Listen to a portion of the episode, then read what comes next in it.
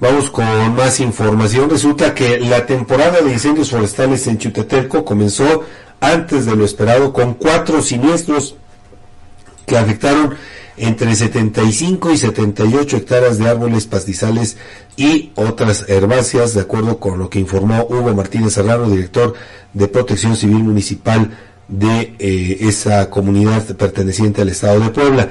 De acuerdo con Martínez Serranos, esta temporada se adelantó debido a las quemas agrícolas que se han incrementado en las últimas semanas, algunas de las cuales se han salido de control y extendido a zonas boscosas dañando flora y fauna. Explicó que los incendios forestales suelen presentarse entre febrero y mayo, pero en esta ocasión se registraron desde diciembre, propiciados por la sequedad del suelo y los vientos que dispersan las quemas agrícolas.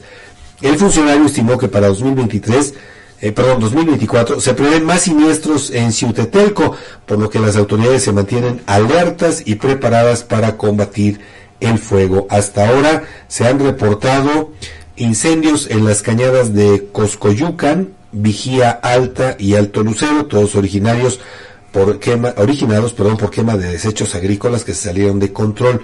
Esto va en contra de los esfuerzos de reforestación que se realizan, Fabián.